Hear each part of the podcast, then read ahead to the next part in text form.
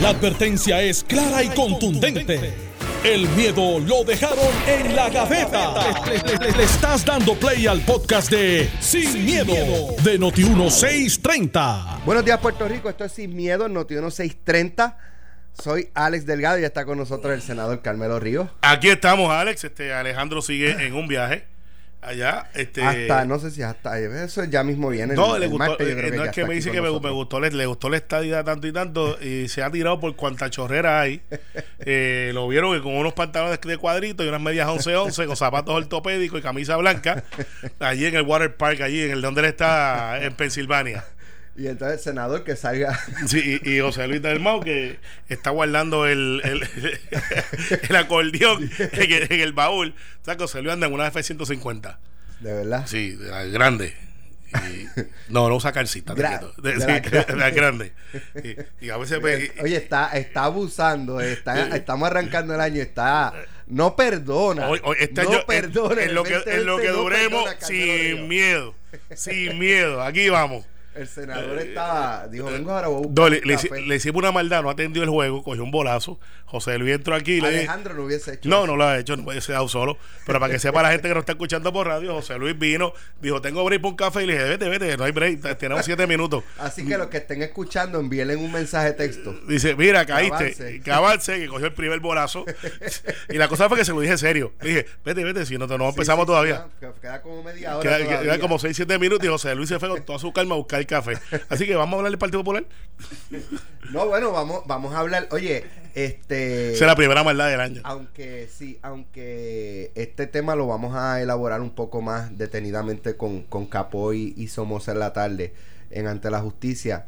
Este inicio de año fue horrible en términos de criminalidad. Destacando el, el, la masacre de una familia completa. O sea, papá, mamá, y dos niños de nueve años. Sí, los gemelos. Gemelitos. Gemelito. Eso en Trujillo Alto, yo creo que el país está conmocionado con esa, con esa noticia.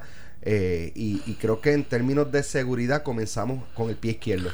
Mira, eh, sí y no. Eh, sí, es buena alarma porque pues primero que uno, eh, el primero llegó José Luis. Estaba tostando el café. Estaba tostando el café. Día, la día, feliz año nuevo, feliz año estaba nuevo. tostando ambos. el café Y- y- en la batea, después lo, lo, Sí, sí. Es que, es que lo José Luis, molió, pa- después pa- lo- pa- que- para que te ponga el día, te hicimos una maldad. Íbamos al aire en tres segundos. Tú preguntaste si ibas para el café. Yo te dije, vete, vete, confianza. lo, lo pelaron. Ah, y- bien. y, y yo sí, cogiste el primer bolazo. Ah, bien. Atiende el juego. Estamos hablando de la situación de, de lo horrible que comenzó el año con, con la situación de seguridad y criminalidad con, con estos asesinatos. Mira, estaba mira, planteando que mira, sí, eh, sí, eh, no, sí, no, sí, no. Yo creo que esto es un asunto de, de salud mental. Yo creo que hemos aprendido a leer esta noticia y hasta eh, indignarnos, pero no no afanarnos. Eh, y le echamos la culpa siempre al gobierno y decimos que la policía, que el plan anticrimen no funciona. Y, y, yo lo miro de esta manera. Si fuera un trabajo del bajo mundo y hubiese inteligencia, eh, cuando digo el bajo mundo, que no se descarta que es uno de los móviles por las razones que sea. Es altamente probable porque el, el, un, un, hijo mayor está, lo detuvieron hace unas semanas y está en la federal. Eh, porque, eh, ¿verdad? Según hasta donde leí, eh, pertenecía una. Pero periodista de Alex en un periódico hoy donde habla de que es imposible Ve. trabajar con una situación así por claro. el desecho. O sea, este crimen fue planificado. Yo creo que este quizás la parte que uno pueda cuestionar eh, la responsabilidad del gobierno es en el esclarecimiento, que es lo que siempre se ha hablado, el esclarecimiento, la falta de recursos para esclarecer este tipo de crímenes. Eh, pues un poco esto, este bajo mundo se siente por la libre y, y pierde el respeto de las autoridades, de la ciudadanía, y, y, y de los niños. Este lo llevaron enredado. ¿Qué tiene que ver, ¿qué tiene que ver esos no niños, esos ver. niños claro. en esa casa que tienen que ver con el, con el, con claro. el asunto? y, y, mira, para, para recapitularle, echarle la culpa, como yo repito, echarle la culpa a la policía, al gobierno, al alcalde, es injusto porque esto tú no puedes premeditarlo. O sea, cuando es por acecho, como se dice, eh, es un asunto de que ya está predispuesto. Entonces, ¿qué, podemos hacer? Es un asunto de salud mental.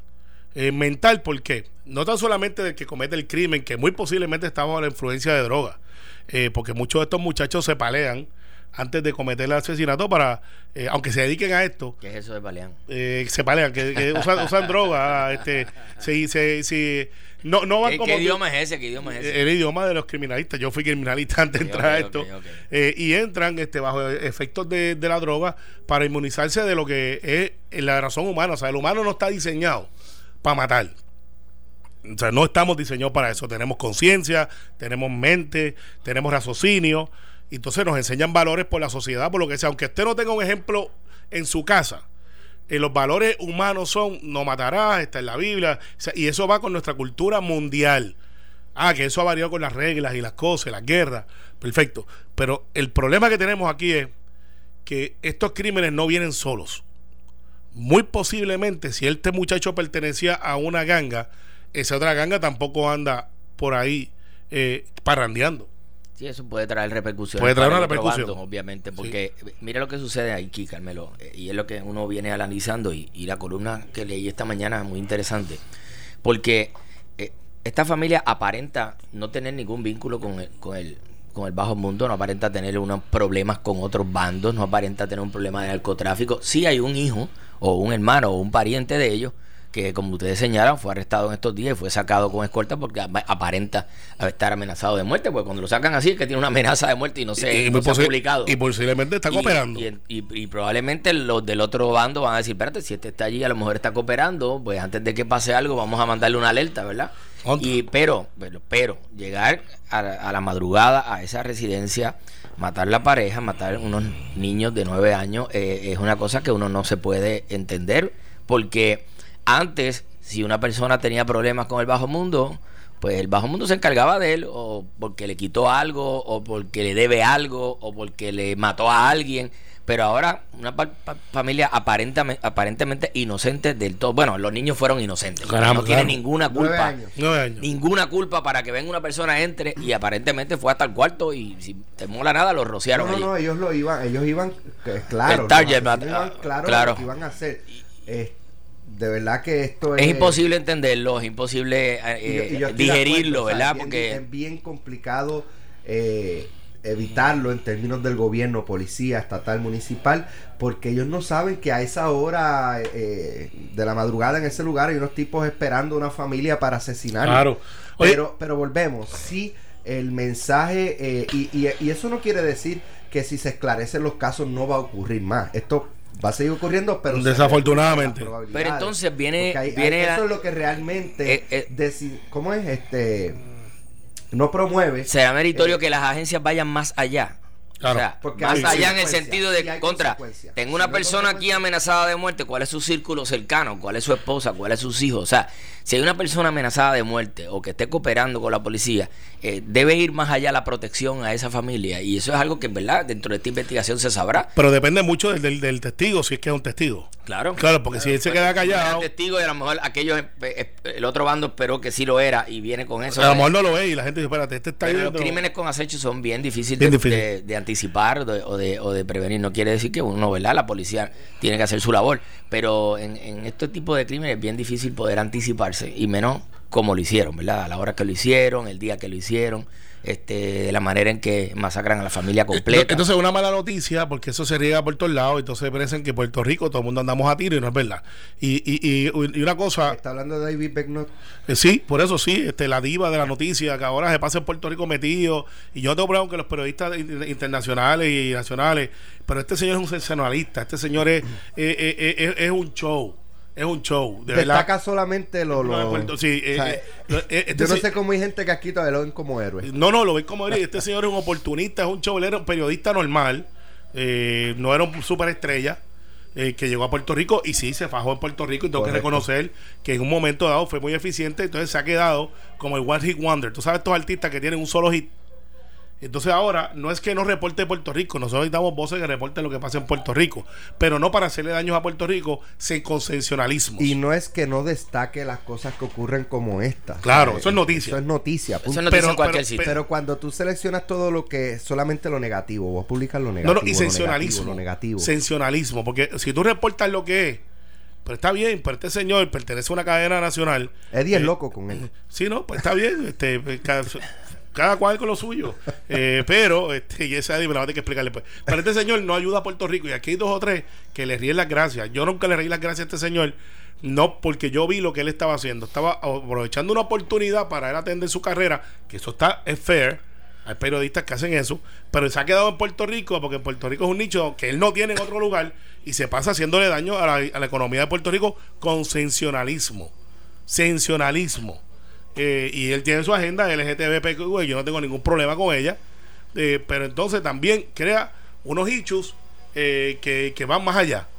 Y, no debe ser así, ¿sabes? Un periodista, un reportero, independientemente, por ejemplo, Cooper Anderson, que es el hijo de Gloria Vanderbilt. Es que, hay unas áreas que, venden, Carmelo, y pues... Está bien, sí, pero, yo, no, yo no estoy a favor, yo no estoy a favor, pero hay unas áreas que venden, que tienen rating, que tienen su espacio hay quien lo sigue y entonces pues mientras haya quien lo sigue y los patrocinen pues, pues, pues muy, van, a tener, van, a tener, este su, van a tener su por ejemplo Cooper Anderson que yo soy fanático de, este señor de Siena sabe que, eh, que es el el hijo es el hijo pues está vivo de Gloria Vanderbilt tipo una multi multi multi multi o sea, todos los millones están ahí.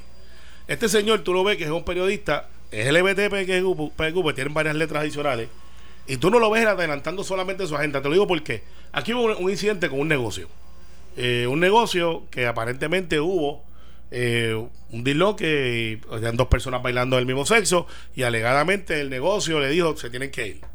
Perfecto, el negocio vino, un negocio de puertorriqueño. Se excusó la gerencia. Y eh, bueno, explicó, explicaron ellos que había un cigarrillo electrónico no, que lo que le habían dicho, ellos estaban bailando en el mismo medio por donde pasa la gente. Y, y que le dijeron, mm, supuestamente, eh, a tanto a la pareja gay como a la otra pareja que estaba, que para bailar era afuera. Que, el video se ve que estaban vacilando, tampoco era, eh, este, eh, era era algo ofensivo. Eso fue lo que explicó el, negocio. Y, yo vi el video, perfecto. Y, el, negocio vino y dijo, este, mira, nos excusamos. Este señor coge esa noticia y la pone y hace lucir como que en Puerto Rico todo el mundo es en contra de la comunidad LTV. No es verdad. Esto es un destino que es frecuentado por miles y miles. De hecho, un destination wedding para, para, para la comunidad. Entonces, yo digo. Está reconocido por las agencias de viaje y los. ¿Cómo se llama? Y, eso crea empleo. O sea, nosotros no somos. La revista. Que planteó en, su, en, sus tweets, como que en Puerto Rico estamos ahí odiando a todo el mundo. Eso no es verdad. Entonces, eh, si este negocio cometió un error por un gerencial que, que después planteó otra cosa, que no fue lo que planteó él, pues entonces ten la honestidad de decir, mira, Puerto Rico es un sitio espectacular, con gente espectacular, con unas vistas, un destino, gastronomía. Y si la quieres desquitarte contra ese negocio, este negocio no es amigo de nosotros. Eso está bien, pero, decirle mira, todo lo que pasa en Puerto Rico. Eh, empezó el año con heridos de bala, empezó el año con esa masacre y empezó el año con un nuevo jefe de seguridad. Eh, recién nombrado. O sea, tiene unos retos enormes. Yo le deseo éxito porque no quiero que mi país falle en eso, pero el mismo mensaje que han dado los pasados jefes de seguridad en el pasado, de que esto hay que cambiarlo, de que esto está mal, de que esto pues, pues, no es el mensaje, hay, hay cosas adicionales que hacer. No las tiene que publicar, pero hay cosas adicionales que hacer porque no nos podemos sentir orgullosos de tener la cantidad de asesinatos que tenemos todos los años. Cuando tenemos 10 asesinatos menos, lo celebramos como un gran logro. Cuando no debe haber eh, ninguno o el mínimo. Porque los periódicos nos eh, enseñaron a medirlo así. Y cuando, cuando los delitos tipo 1 aumentan, eh, pues entonces dicen, no, pero los, los delitos tipo 1 aumentaron, pero los asesinatos bajaron. Y si suben los asesinatos, dicen, bueno, los asesinatos supieron, pero los delitos tipo 1 se redujo. O sea, e, ese no es el logro, el logro que uno quiere como sociedad.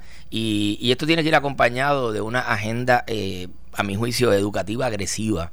Este, la persona que tiene una formación educativa, la persona que tiene una alternativa de empleo, la persona que tiene una calidad de vida que puede aspirar, eh, no, no cae en la delincuencia. Y son distintos tipos de delitos. Cuando uno mira las tablas, la cantidad de delitos que se cometen en Puerto Rico en diferentes áreas del país, los otros días yo veía en el periódico que se reseñaba San Juan cuando San Juan tuvo un detente, desde los cambios que hizo la uniformada de los pasados meses, tuvo un detente en el área de los delitos tipo 1 y incluido de los asesinatos. Pero cuando uno mira otras áreas fuera de San Juan, eh, sorprenden. Por ejemplo, a mí me sorprendió mucho el área de Fajardo, que, que siempre ha tenido ¿verdad? unos números aceptables para la policía. No son aceptables para todo el mundo, pero para la policía aceptables con una serie de delitos, eh, no solamente asesinatos, una serie de delitos que en esa área no se ponían esos números rojos hace mucho tiempo. El área de Arecibo también fue otra que estuvo caliente durante el pasado año.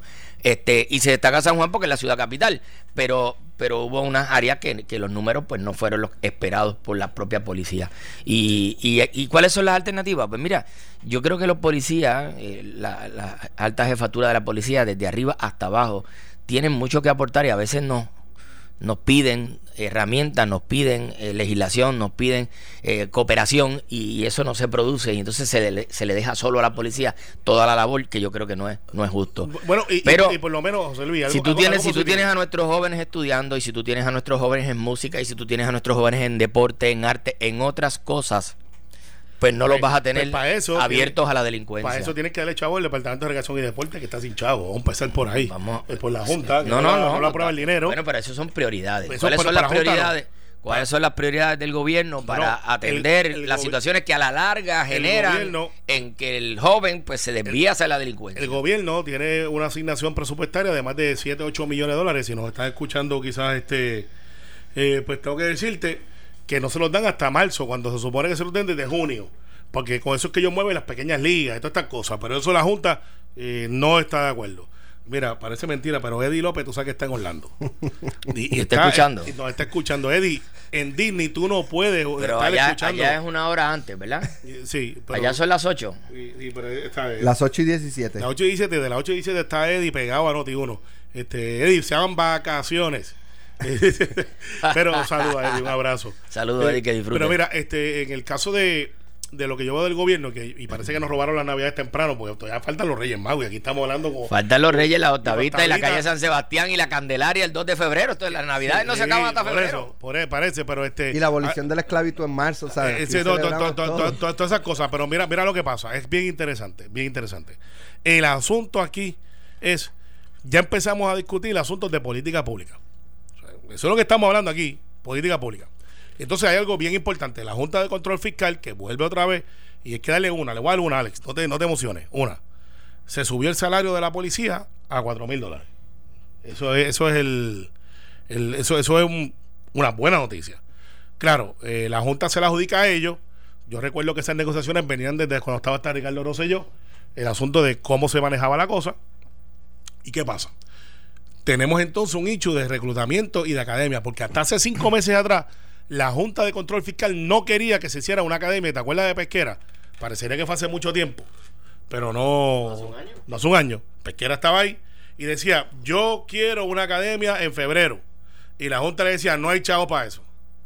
Ese era, el debate. Bueno, le decían, búscalo de dónde cortar de otro sitio y se los pones ahí. Pero pone a la policía. que se hicieron obligaron muchos policías a pensar en retirarse. Correcto. Eh, o sea, una cosa lleva a la otra. Si entonces no se hace eh, planificadamente la decisión de que la policía se retire versus tener policías nuevos, pues vas a tener un desfase. Y muchos a retirarse para irse a trabajar a Estados para Unidos. Irse, para irse por, las por las condiciones. Entonces, ¿qué pasa? Si tú no tienes la casa en orden primero, la academia es importante, pero si no tienes la casa en orden, entonces se te va. Es como cuando se hizo lo de la ley 7. La ley 7 tuvo dos cosas. Primero, personas que estaban aportando al sistema se salieron de la aportación porque los retiraron o los despidieron o vino el retiro incentivado. Así que ya no estaban aportando, la cantidad entonces se redujo, más dejaste a la persona sin generar los ingresos y aportar a la economía. Así que fue doble el impacto de la decisión que se tomó para, para tratar de reducir la nómina gubernamental. Y lo mismo pasa ahora en la policía. Si no toman las medidas para tener un balance entre la academia de los nuevos y las decisiones que se están tomando que obligan a los policías a retirarse, vas a tener un déficit de, de, empleados, de policías para, hacer la labor. Pero con el aumento de salario ahora va a pasar dos cosas. Se va a retener mucha de la gente que no se quieren ir. Y segundo, vas a traer gente nueva que quiere entrar. Pero entonces tienes una, a corto plazo un problema. ¿Qué vas a hacer con el desfase que vas a tener por uno o dos años de policía. Que no es la solución, by the way, poner más policías, pero ciertamente ayuda hacen Falta, hacen, falta, para la prevención, hacen falta, para atender las pues, situaciones pues, que se entonces, tú tienes dos opciones. O te activas los guardias auxiliares, que la policía de Puerto Rico históricamente no los ha querido darle una oportunidad para que sepan lo que son guardias auxiliares, Alex. En Bayamón nosotros tenemos alrededor de 60, 70 personas voluntarias como el State Guard para National Guard, que no cobran, usan el uniforme, eh, tienen algún entrenamiento, no todos son- no están ready para ir a, combatir el crimen, pero hacen trabajos clericales, hacen mecánica. Es como que un hobby para aquellos que quisieron ser policía, pero por razones de la vida no pudieron, o porque hay muchos médicos que, que dicen, pues mira, yo puedo ayudar en esto. Y están ahí y la policía tiene resistencia a tener esos, esos este, voluntarios ahí que, que hacen una labor y que pueden de- de sacar gente de los escritorios para meterlos en la calle. Lo mismo puedes hacer con los retirados, recién retirados, tres años para acá, que están en óptima condición. Decirle, mira, vente como un contrato de servicios profesionales para atrás. Eso se ha planteado, Carmelo, y yo no sé por qué no se ha hecho. No y, sé- y yo te voy a decir algo. Yo he radicado en dos ocasiones, en administraciones distintas, un proyecto para que se amplíe la jurisdicción y el alcance que tienen los policías municipales, que, by the way, los paga el municipio, no los paga el Estado.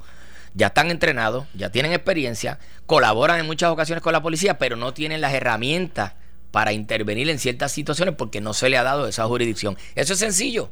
Una enmienda pequeña en la ley, se le amplía la jurisdicción y los policías municipales sirven de colaboradores Pero, de la eh, policía estatal. pero- y, y- pero- y administraciones distintas, Carmelo, no han visto con buenos ojos el proyecto. Pues, y, es una necesidad hoy. Y eso lo vamos a retomar ahora en enero cuando empiece. Es una de las cosas que quiero hacer. ¿Por qué? Tú tienes un individuo que se retiró de, de, de- de esclarecer crímenes de, de los que están en la escena. Se me escapa el nombre de la división ahora. Eh, 6C, ¿no es? ah, Perdón. 6C. Eh, Cuerpo de 6C y. NIE son hay que fortalecerlos y todo el mundo los ha debilitado. Eh, pero son los que están en la escena del crimen.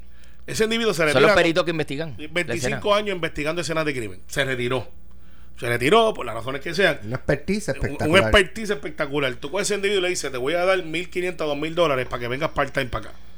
Y esa persona va a ir allí, va a darte hasta horas estas si tiene que dártelas, porque quiso ser policía toda su vida, y te va a ayudar a esclarecer crímenes. Ah, ah, Las ideas están. Están ahí, Las y cuesta están. mucho No- menos no que- sé, que no sé por qué, por qué en, en determinados momentos los que tienen que tomar la decisión, nosotros como legisladores las planteamos, algunos pre- presentamos los proyectos, por qué eh, la- los que tienen que tomar la decisión no las toman. Y son ideas que están comprobadas, que se le ha preguntado a la policía municipal si está dispuesta, que se le ha preguntado a los retirados que si están dispuestos. Muchas veces, ¿qué hacen los retirados? Cogen un contrato para ser comisionados en la policía de un municipio Claro. o para ser asesores en seguridad, porque están disponibles, tienen la edad. Se retiraron Pero- porque se- era un beneficio retirarse, Pero pueden hacer el trabajo, este- aunque sea part-time. Esta es la propuesta fácil. Esta es fácil. La que estamos planteando es fácil. ¿Cuál es la difícil? Que la ciudadanía confíe de que la policía de Puerto Rico va a atrapar a aquellos que cooperen. Me explico. Si cometieron un delito y quizás en esa casa de residencia en Trujillo Alto, que yo no conozco el área, hay tres, cuatro vecinos que, que vieron un carro que llegó, por darte un ejemplo, eh, y eso es, uso ese ejemplo que es el más, más reciente, o que en la balacera esta que se llevaron el líder sindical del Fondo de Seguro de Estado, eh, el que está atrás, porque no creo que en, la- en las calles anden solos ellos, ah, me dice, mira, yo vi ese vehículo, le cogí la tablilla, y que esa persona diga, yo voy a llevar a la policía porque sé que los van a coger. Versus, ahora algo que no era conmigo se convierte en mí porque ahora vengo y no estoy protegido. Carmelo, buscar a mí. Y me van a buscar los, a mí, ve- van a los buscar a mi vecinos familia. que los vecinos que vieron lo que sucedió ahí en Trujillo Alto no van a tener Diga, y- y un la confianza de decir Por porque le va a pasar lo mismo Por o sea, eso. eh, No, y que- y que un o testigo podría pasarle lo que mismo sentarse a testificar, ¿no? Ah, sí, Claro, sí. entonces- y, y- eh, y no, no, el, no. y el acusado. Por eso es que se hace difícil, por eso es que se hace difícil esclarecer, el, el, el, Pero- pero, móvil de un asesinato porque los testigos a la misma vez tienen miedo. Dice, si esa gente entró de madrugada y mató una familia completa, ¿qué va a hacer conmigo si yo los delato? Me, me preocupa, está acá el pateo de vagabundo, Carlitos Velábal escuchando y Alfonso Alemán también, así que estamos pegados hoy. Tenemos todas las estratas sociales, los de la- los que están en Orlando. Pero, fíjate, algunos de los que tú estás hablando están en Orlando y madrugaron. eh, está- está desde de Orlando hasta Gurabo Mira, aquí- aquí- y hasta la Palguera. Alfonso Alemán dice, bueno, estoy en Orlando y también estoy escuchando, salúdame a Juan Castillo. Pues, Por eso hay que coger los bolazos, el chichón de piso ese. Eh, allá no puede ir sin calcit, que se ponga bien, eh, porque que ese no está en la NBA. Alfonso Alemán es el guitarreño para los que. Eh, Alfonso Alemán más es, el que dice ¿Quién que maneja el guitarreño. Yo le digo el Él es chichón. el, el, el. ¿Cómo es el manager? El, el manager, sí, yo le digo el chichón de piso. ¿Sabes lo que un chichón de piso? O sea, cuando tú construyes y haces un piso, a veces el, el cemento te quedan chichones. Ajá. Pues ese es uno de ellos. un abrazo. Un Un, gran- saludo. un gran comediante y amigo personal. Sí, así que es. no está invitado a casa por razones que él sabe. Eso ha sido motivo de. preguntar. Él, él sabe por Él qué. sabe. Él sabe lo que hizo con la fuente hace cuatro años. Ah, ya me acordé. Él es el de la Pero fuente. No fue el único. Sí, y Gary también. Así que. Y Mel- y Melwin. Y Melwin Eran Cedeño, cómplices. sí, lo- los tres. Ya, no te preocupes, golpe sin golpe no hay desquita. Algún día me desquitaré. Pero mira, al, al final del día, eh, eh, no hay eh, condición fácil la, población pero mira, pero, eso lo podemos decir al aire. En una actividad navideña, los amigos se pusieron a inventar con la fuente que tiene la casa de, de, Carmelo, que es una fuente que él hizo con unas piedras, todo lo más bonito, y, y le echaron, echaron, le echaron, jabón de fregar y había fondo. Tuve tres días y limpiando la fuente. Y espuma por toda la casa. Pues, hace cuatro años no se prende la fuente. Tengo miedo de que la prenda y salga otra vez, la limpié tres veces. La espuma lleva hasta el Metropolitano. Más o menos. El vecino que casi nunca me llama me dijo, no salga por la puerta del frente. Y yo, y como buen puertorriqueño, salí. Y ya tú sabes, parecía que estaba nevando dentro de casa. Y pues no están muy contentos en casa con eso. Bueno, vamos a la pausa y regresamos en breve. Oye, Sammy Pagan va. Calvin Tirado, ¿ustedes se acuerdan de ese nombre? Calvin Tirado. Yo soy, yo soy ochentoso, pero eso es. A, ver, esos tres nombres que les expongo van por candidaturas independientes. ¿Qué efecto puede tener eso? Vamos a regresar con, con ese análisis. Estás escuchando el podcast de Sin, miedo, de Noti1630. Ya estamos de regreso aquí en Sin Miedo en Notino 630 y con Carmelo Ríos y José Luis Dalmau. Tenemos una llamada desde la estadidad. Ya el manager llamó a, al guitarreño para que eh, se expresara públicamente sobre lo que dijo Carmelo Ríos. Guitarreño, buen día. Buenos días, felicidades a todos allá, al amigo senador José Luis Dalmau, senador Carmelo Ríos, y a ti, Ale, por supuesto, a toda la gente de, de Uno Radio Group. ¿Estás en la estadidad? Eh, bueno, estoy en la estadidad aquí ya mismo voy para la indecisión, que es para Puerto Rico, y pronto salgo para la República, que voy para la República Dominicana. Yo tengo, yo, yo puedo todo, todo, lo bueno, un poquito, un poquito de todo lo ya tú sabes cómo Mira, cuéntame, ¿qué fue lo que pasó con la fuente de...? de... ¿Serio? se le metió un poco de jabón allí y aquello tenía un espumero que parecía que tenía allí una piscina de bruquenas culecas. Eso fue una de las maldades. Otra maldad fue eh, sacamos unos perros del cuarto. Eso fue otro año. Esa fue la más... ¿Qué era? ¿Uno, uno chihuahuita? ¿Uno chihuahua? No, uno, uno como uno, uno pastor alemán tiene allí algo así. Chacho, sacaron. pastor alemán, ¿eh? se llama. Eh, no ha vuelto a hacer fiesta, no, no han vuelto a invitar. No, no ha vuelto no, a hacer. Después de Carmen dijo que no, no quiere ni a Melvin ni a mí allí, en esa casa, no nos quieren allí. Y eso es en serio. Nosotros la fiesta estaba encendida y había la gente pasando bandejas. Cuando salieron los perros, hubo gente que por evitar los perros se tiró a la piscina abrí, abrí, abrí la puerta, los perros se salieron, se rieron, fuimos, dejamos los perros allí, ya tú sabes. Ah, la cosa es que al abrir la puerta, se salieron los perros y ellos se fueron del party. Claro, claro, los perros hay que irse. Y mira, eran los perros sueltos, entonces los perros cuando estaban encerrados salieron como, como, como son, se fueron, yo tengo a jugar con todo el mundo, eh, corriendo por grande, como son grandes, uno era aprieto bien grande así, este, ese logró que como ocho brincaran para la piscina. entonces, que con, con guayabera y todo. Entonces, pues los tipos intimidan, que son bien juguetones. Hay otros que brincaron para, para, para ver el vecino que tiene como ocho pies.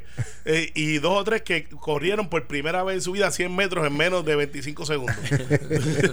bueno, desde esa fecha a mí ya no me han invitado más para actividades.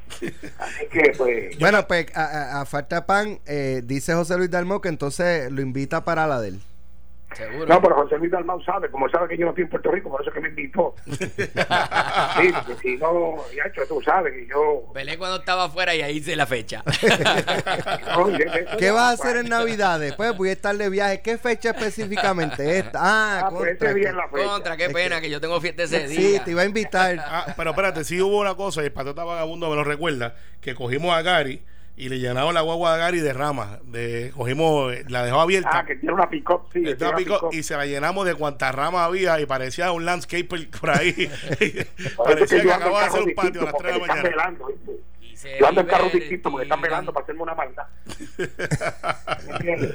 Era lo que estuve escuchando sobre lo que pasó, ¿verdad? Esto lamentablemente en Trujillo. Sí y yo, ¿verdad? Este, yo sé que le están exigiendo a la policía y todo, y Carmelo sabe, yo estoy bien activo con esto de la policía, e inclusive, pues, como coronel honorífico, yo siempre estoy pendiente, y Carmelo sabe, y, y José Hermano sabe, que la reforma de la policía tiene a los policías un poquito este, cohibidos para hacer su trabajo, porque Carmelo sabe que estoy hablando y José Luis Dalmau también, porque no podemos perder perspectiva que esto de la reforma de la policía ¿Tú me entiendes? Aguantado el policía porque te votan por cualquier cosa.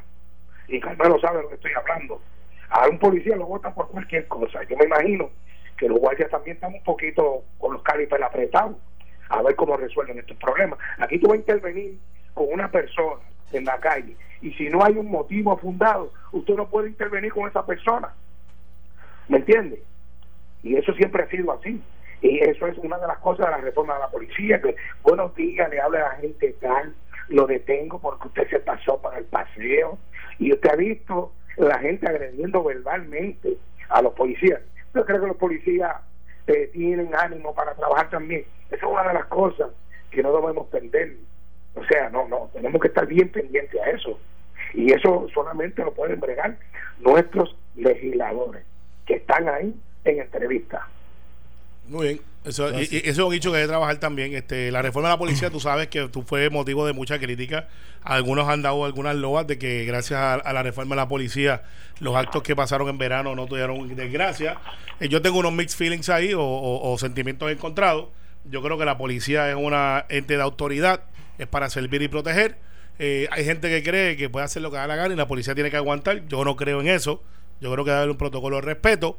Eh, y, no violar derechos civiles, pero también creo que debe ser, como pasa en otras jurisdicciones, si a ti te detienen en una eh, eh, en, una violación de tráfico, lo que se llama moving violation, en el estado de la Florida el protocolo es que se baja uno por un lado y otro por el otro. Tú no te puedes bajar del vehículo y, aquí, si usted tiene portación de armas, oye, oye los, los radioescuchas, aquí usted va conduciendo, usted le detienen por, un delito de de tránsito, una violación a la ley de tránsito, automáticamente usted tiene que decir, tengo portación de armas y tengo el arma conmigo o no tengo el arma conmigo. ¿Sabe por qué?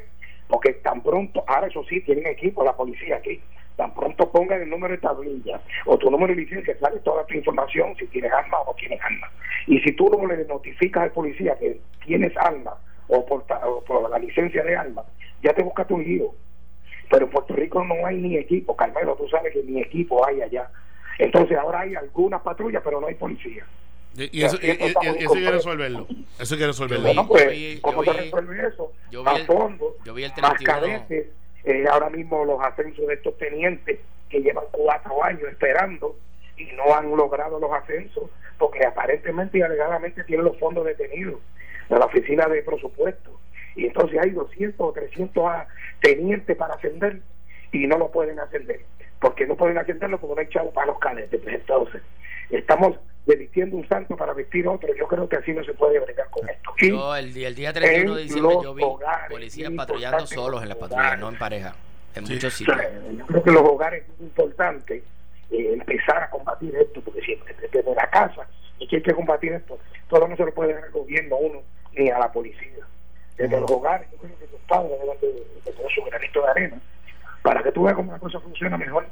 Y si otros países lo hacen, ¿por qué nosotros no podemos hacerlo? Si nosotros somos los mejores. Así es. Así que muchas gracias. Gracias a ti. Un abrazo y próspero 2020. Eh, a Carmelo que si me paga la mitad de lo que se gana ahí, que es mucho éxito por allá y, cuando veas a Eddie por ahí no es no es un carácter de Disney es Eddie López que está de vacaciones. No es Mickey ah, no, es, Mickey. Mouse por si acaso. Pues si lo ves por ahí no te tires una foto con él pensando que es un personaje de Disney. Bueno, gracias hermano un abrazo próspero año. Bien eh, guitarreño.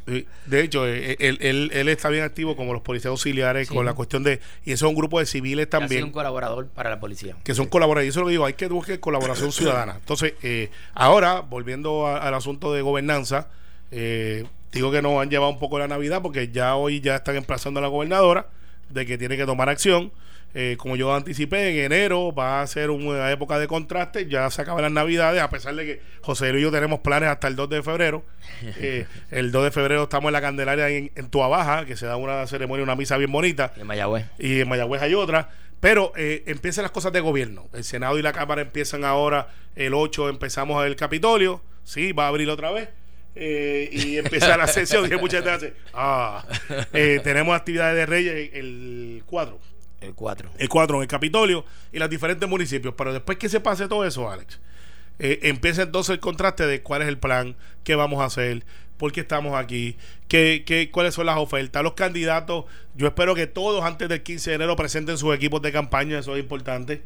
Eh, debemos de hacer, Alex, te subieron un profiling que los muchachos estaban hablando ahorita de quiénes son los que están corriendo cómo están, qué es lo que presentan, porque ahora es el momento que tenemos que Bueno, ir se han enfocando. tirado listas de las candidaturas oficiales en las páginas de, de internet, pero hasta ahora, pues, como está todo el mundo inmerso en la Navidad, Sí. este no se ha caracterizado eh, la cantidad de primarias que hay en los diferentes sitios, la cantidad de Oye, candidatos. me llamó la atención y varios artículos eh, la cantidad de candidatos independientes. Abel Nazario va independiente que ese es oficial porque recogió los endosos. Recuerda que anunciarlo y, y- y- finalmente son correr. 8,000. Y- y- y- oye, una pregunta, y, y de verdad lo hago sin conocimiento. Aníbal radicó. Sí, sí, era digo. Sí. Bueno, fíjate, me sorprende porque yo que estoy en esto de las noticias, no vi ninguna euforia ni ninguna fanfarria. No, no, no se hizo ningún anuncio público. Hay candidatos que radicaron y no hicieron conferencia de prensa en anuncio. Está bien, pero un Aníbal Acedo Vilá, que es una persona que de por sí su gravedad política atrae mucha noticia, eh, por haber sido ex gobernador, por haber sido comisionado residente, miembro de la- Legislador. legislador, que haya radicado y no haya. y no estoy diciendo que, que, que no tiene ningún impacto, pero mucha gente hoy, hoy que estamos a dos, ¿verdad? Estamos, Dos de dos- enero. dos de enero, estamos en vivo. eh, no. Que la candidatura de Aníbal Acedo Vilá, que la radicó, el- recuerda que le ha dicho, yo me hago disponible. Hacerse disponible es diferente a radicar. Pero eh, sí, pero no. Sí, pero si se hace disponible es que va a correr y si va a correr es que va a radicar, ra- debe haber radicado. No necesariamente. eh, Ya eh, hubiese salido que finalmente nos radicó. por, por ejemplo, a mí me sorprendió que Lorimari Jaime, que estaba pensando aspirar a una candidatura por el Senado por acumulación, terminó no aspirando. Yo la daba ya por sentada y iba a aspirar. Eh, no la vi en la lista. Sí, pero mira, por ejemplo, E- Eduardo Batia está eh, aspirando y no hizo ningún anuncio formal con su radicación. Está recogiendo Pues sí, endosos. sí, sí, empe- empe- Eh, lo hizo y tres y veces. y Aníbal- no, no, pero fue durante el año. El Durante- Charlie de y radicar. Carmen Yulín fueron los únicos. Sí, sí, ellos, Charlie Charlie, Delgado Altieri y y, Yulín. y Yulín, en, hicieron- Barran- en Barranquita hicieron sus anuncios de, de radicación formal. Pierluisi Hay unos que no lo hicieron. Sí, pero sí lo hizo formal. Y la gobernadora hizo anuncio de radicación. Solamente fue a entregar los papeles y enseñó, Entregó los papeles, enseñó no, la no carpeta hizo- de que hizo. No hizo actividad. Oye, eh, pero No, sin, hacer que- actividad que- noticia por ser la gobernadora. Perdona, me dicen que Lorimari radicó. sí. Radicó por el distrito. Es que yo la estaba buscando en, Por eh, acumulación. por acumulación y radicó por el distrito. Ok, en el caso de eh, Sammy González, eh, va a correr por el distrito, me parece que era el mismo que el que representó el de- 35, Correcto. eh, pero de forma independiente, eh, porque el partido lo descalificó. Sí. Eh, descalificó a Ben Nazario, va a correr independiente.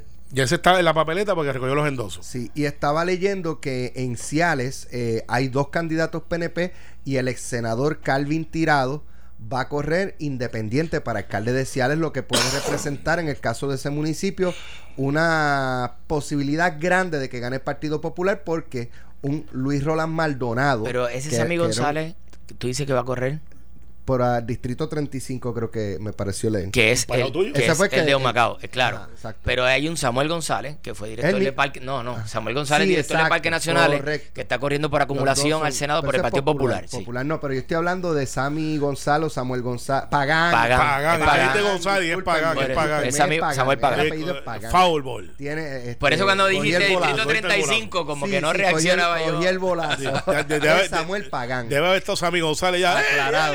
¡Ey, No soy yo, no soy yo. Es más, yo Por eso quise ese aclararlo. hecho, eh, Por eso quise aclararlo. Mira, Creo eh, que- pues Samuel Pagan independiente a Ben Nazario. Entonces, Calvin Tirado en Ciales, que un Luis Roland Maldonado, que había sido legislador, había sido alcalde, ganó en las elecciones pasadas por 194 votos. O sea, no fue una, no fue una victoria sólida. Y ahora hay una primaria eh, con dos y Más el independiente. independiente. Que eh, de hecho, Calvin Tirado fue senador. Sí. Eh, y luego, él- pero él, él salió antes de, o él perdió en el 2004, porque yo sé que cuando Pedro Rosselló, de hecho lo destaca en la historia, eh, perdió la gobernación y buscó un escaño en el Senado, cuando renuncia a Víctor Lubriel, que era senador de Sí, de distrito, Arecibo. Calvin Tirado reclamaba que ese escaño le correspondía a él porque él había llegado número 3. Eh, pero en la renuncia a Víctor Lubriel, todos saben que estuvo obligada, presionada específicamente para dársela a Pedro Rosselló Pedro. y entrar al Senado, así que lo, lo, lo liquidaron, no, no tuvo break. Eh, ¿Cuán importante es Ciales en ese distrito, eh, Carmelo? Todos son bien importantes, sobre todo cuando tú tienes este, unas elecciones que se vislumbran eh, a favor del PNP, pero no cómodas. Eh, ¿sabes? No, no son elecciones el que reclame hoy No 7 el a- 2008, el, el- el Fortuño. 7 a 3 este que se manteaba, que le encanta decir a todo el mundo, sobre todo los directores de campaña. 7 a 3, 7 a 3, eso no va a pasar. De hecho, las primarias dentro del PNP tampoco van a ser un landslide, a pesar de que Pierluisi tenga un 80 o 90% de, del liderato. eh, yo creo que va a ganar cómodo, pero no va a ser una 7 a 3. O sea, va a haber gente que va a estar con Wanda Vázquez y va, a- y, y va a haber gente... Yo creo que el Alex, y hablando de un Macao. No, no, no va a ser tan raspa con un laude, pero nadie hoy puede reclamar. Y esto hay que mirarla a marzo. En marzo ya más o menos uno tiene un momento y uno puede ver por dónde va la cosa. Y hablando de Humacao, la hija del fenecido alcalde Marcelo Trujillo radicó para el Senado por el distrito de Humacao también. Para ¿Y el el Senado. Hay primaria. ¿Y el hijo para alcalde o no? No, no, no. No. No, no, es el hijo del de San Lorenzo, fue el que radicó para, ah, para, no, para el senador también. El hermano. El hermano. O sea, hay cuatro aspirantes para el distrito de Humacao. Cuando- Que es una primaria. Entonces tienes ahí un Está, incumbente. está de Caguas Nina Valedón, Gil Román de San Lorenzo, Rosamar Trujillo y Efren, que también es de Humacao. Sí, Eh, hay cuatro. Y cuatro, hermano. Entonces tienes un incumbente, José Luis, obviamente brinca a la acumulación eh, y queda Miguel Laureano. Recuerda que ese, ese distrito senatorial era de uno y uno. Eh, antes de eso lo había ocupado Jorge Suárez, hoy profesor Jorge Suárez, y, y Dalmau, pero después de un momento lo ocupó Mair- Mair- eh, Mair- Marita, perdón, Marita, y, y ahora el aspirante a alcalde de, de Cagua. eh, ¿Fue senador? Sí, Ramón. Ramón Díaz. Así que está bien interesante lo que está pasando en ese distrito, porque ante la salida de una figura fuerte, tú estuviste ahí como 16 años, ¿verdad? De 16 años, de un incumbente establecido, con eh, presencia mediática a nivel isla, y entonces pues convierte otra vez ese distrito en uno regional, pero regional con un panorama bien diferente. Tienes de primarias por todos lados, eh, tienes este, bastantes personas nuevas que están entrando al ruedo, algunos hijos o familiares de, porque creo que el hermano de Mickey eh, de las piedras está corriendo también para... Sí, e- es interesante lo que está sucediendo, pero es una apertura también para que el distrito eh, tenga opciones eh, para seleccionar sus representantes a, tanto a la Cámara como para eh, el Senado, porque van a haber primaria en el distrito 35, va a haber primaria en el distrito 32 eh, y, y las primarias al Senado. Así que en el 34 no hay primaria por parte del Partido Popular, en el 33 tampoco y en el 32 tampoco. Estas candidaturas, Abel 31, debo Independiente, decir, 31, Samuel Pagán sí. Independiente, Calvin Tiralza. Eh, Re- esto pone el panorama más difícil para el PNP en el caso de Abel y de Pagán. Yo tengo una teoría con Abel. Yo tengo una teoría Bueno, con Abel. eh, pero sí, pero en el caso de, de candidaturas independientes, este depende de si tienen o no la estructura. A ver, aparentemente la tienen porque Yo radicó, los endosos rápido. Bien Así rápido. que la tiene. Este, hay una diferencia cuando uno corre sin estructura, pues no puede llevar el mensaje, no puede tener esos funcionarios de colegio, no puede abarcar terreno para, para dar a conocer. En el caso de haber es una figura conocida. Eh, pero en el caso de personas que no tengan la estructura, mi, mi opinión es que se cancelan los votos eh, y no logran la cantidad de votos necesarios para prevalecer. No, aquí tienen unas cosas bien interesantes que van a pasar. Recuerda que los independientes no corren en primaria.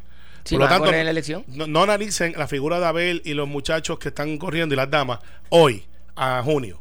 Analícenlo para noviembre. O sea, estamos hablando 11 meses. Tienes una figura de un senador independiente electo ya, eh, Chaco Valga, doctor este, Valga Pidot. Tienes entonces a María de Lourdes, que siempre que ha aspirado, por lo general, ha tenido alguna fuerza electoral, eh, que es Juan del Mao, que sube a la gobernación en la machina, eh, pues vuelve primo de José Luis, para de este, nos hay de todos ahí.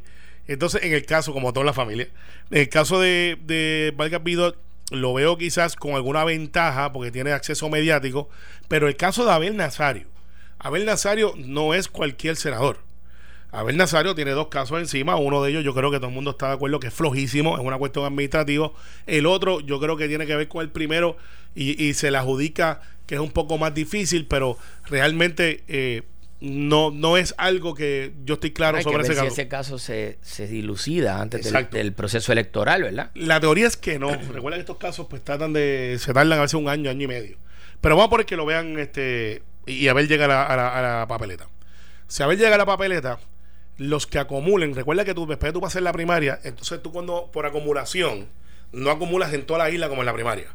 Te asignan unas áreas en específico. Los partidos. Los partidos. Los que van independientes acumulan por todas Y eso Sí. por sorteo. Eh, ¿O sí. Cada partido hace un bloque ajustando los municipios que entienden le va a dar la cantidad de votos a un aspirante por acumulación en ese partido para llegar a ser electo. Así que esos seis candidatos del Partido Nuevo Progresista y los seis aspirantes del Partido Popular se dividen en bloques luego de la primaria. De aquí a la primaria se vota por seis. Por seis. Y eso es algo que quiero ¿verdad? decirlo porque la gente piensa que puede votar por seis en la primaria y puede votar por seis en la elección. En la elección puede votar por uno por acumulación. Por acumulación. Un Por senador por acumulación y un representante por acumulación. Pero en la primaria puede votar hasta por seis. Puede votar por uno, puede votar por cuatro, puede votar por seis. Siempre yo recomiendo que escoja seis. Pues, pero, pero- los partidos eh, minoritarios o los partidos independientes, este, que- los independientes que no van a primaria, pues obviamente acumulan en toda la isla. Tienen una ventaja sobre los de los partidos que acumulan en los bloques que el partido le asigne para acumular. Entonces, mira lo interesante. Tienes a Victoria Ciudadana que le quita algunos votos al Partido Popular, en mi opinión. Pero entonces tienes a Abel, que no puede Bueno, y el hacer. PNP tiene candidatos que son estadistas identificados y que están reclamando que los estadistas voten por ellos, así que no. Era- era- eran undercover no, porque no nadie los sueñe, conoce. no sueñe con que No, no. solamente podrían Oye, algunos populares oye, irse eh, para allá, el ¿verdad? 3%, vamos a levantar un 3%. Quizás, no, eh, quizás también independentistas, porque hay eh, gente ahí que se ha identificado Sí, sí. siempre con De- la independencia. De hecho, se identifican más con la independencia que con que el otro movimiento. con Pero quien le quita Victoria Ciudadana es el Partido Popular. Pero miren el caso de Abel.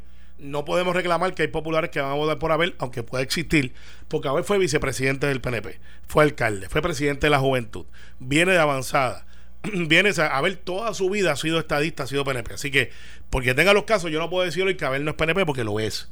Eh, y entonces, eh, yo observé su movimiento Bueno, y- de recogido de endoso. Y, y, y, y los que, los que lo endosaron, ¿de qué partido son? Lo más posible PNP. PNP. Casi todo. Eh, no, o sea, no descarto que haya un noventa y pico por ciento que sean estadistas que creen en Abel, porque él se ha ganado, viene de abajo de la verdad.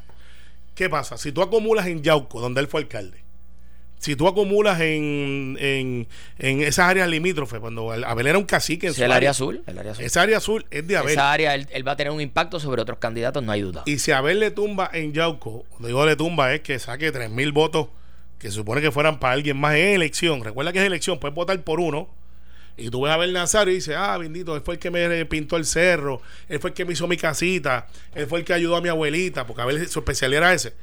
Abel Nazario te puede tumbar del sur 5 o 7 mil votos. Y si tú tienes un senador por acumulación que radica ahí, ese senador va a tener que pescar en otro lado. Lo que O los independientes que pescan ahí también sufren una reducción. Está en desventaja con los demás. Esa es la verdad. Porque Abel va a sacar voto. No sé si sale electo. Pero si su estructura está como está y hace una campaña, a la gente le gusta los underdogs, le gusta aquel que viene de abajo, que está peleando. Y Abel Nazario llena esa descripción. O sea, Abel Nazario pudiera eh, hacer el efecto que logramos una vez que pasó, eh, que Lucy Arce no sale electa, porque un sinnúmero de personas votaron por Tomás Rivera Chat, porque obviamente es una figura bien fuerte en el PNP, y dijeron, ah, voy a votar por Tommy, voy a votar por Tommy. Y literalmente, votando dentro del PNP, porque buscaban la figura Rivera Chat, que aunque no quisiera y no hizo campaña en esos distritos, es tan fuerte que a lo gravedad política, puso en problemas a Lucy Arce y a Melinda Romero. Eh, o sea, ese, ese- ese fenómeno se da. Bueno, gracias a José Luis, gracias a Carmelo por estar con nosotros. Esto fue, el podcast de Sin, miedo, de Noti1630. Dale play a tu podcast favorito a través de Apple Podcasts, Spotify, Google Podcasts, Stitcher y notiuno.com.